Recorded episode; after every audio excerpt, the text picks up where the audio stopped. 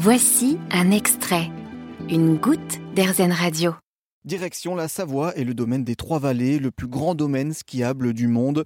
Nous nous sommes promenés plus précisément dans la station des Ménuires, située dans la vallée de Belleville, une célèbre station de ski savoyarde située à 1850 mètres d'altitude.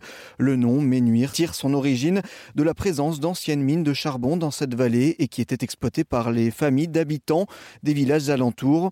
La station de ski telle qu'on la connaît a vu le jour dans les années 1950. C'est en 1964 que débutent les premiers travaux équipement et c'est en 1967 qu'elle commence à fonctionner.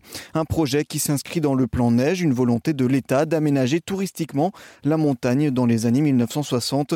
David Dereani, guide conférencier originaire de la région, nous raconte la vie des habitants avant l'arrivée de la station. Avant qu'on démarre la construction de cette station, voilà un petit peu quelques images d'archives où ici, ben, on a un petit peu l'ambiance hein, de élevage, euh, labourage, euh, hein, donc on vit avec la terre, on vit de la terre. Euh, ici, donc une séance. C'est Notre-Dame de la Ville Oui. Là?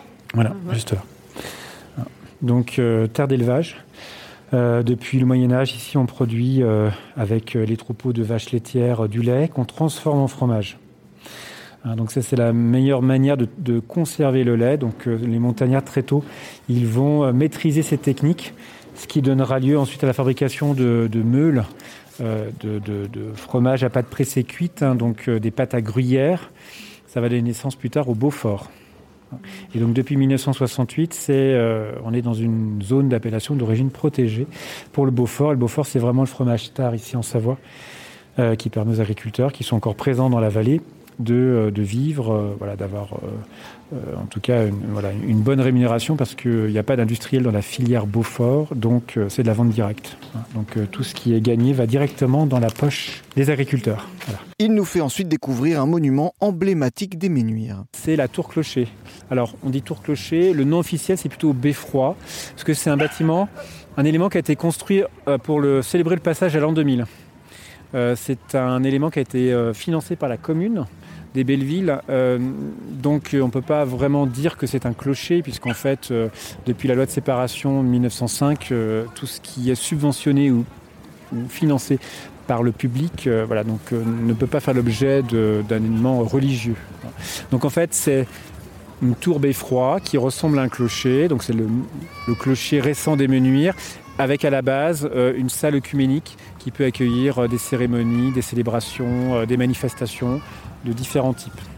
La caractéristique de cette tour clocher beffroi, c'est le sommet, en fait, la flèche, qui est un clin d'œil au clocher baroque qu'on retrouve beaucoup euh, en Tarentaise et en Savoie de manière générale. Donc ces euh, flèches euh, avec des formes galbées, avec des bulbes, qui font un petit peu penser à, ces, clochers qu'on retrouve en Europe centrale, Europe de l'Est, dans les régions où on a une religion orthodoxe très forte.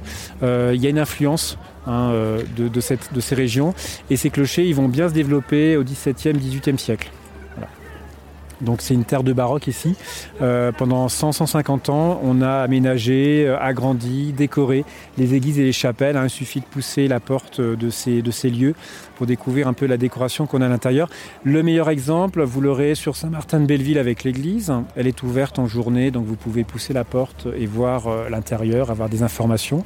Et puis sinon la chapelle Notre-Dame de la Vie, qui est un sanctuaire de pèlerinage qui est situé un peu en amont hein, quand on vient sur les Ménuires. Là, c'est facile aussi d'y aller.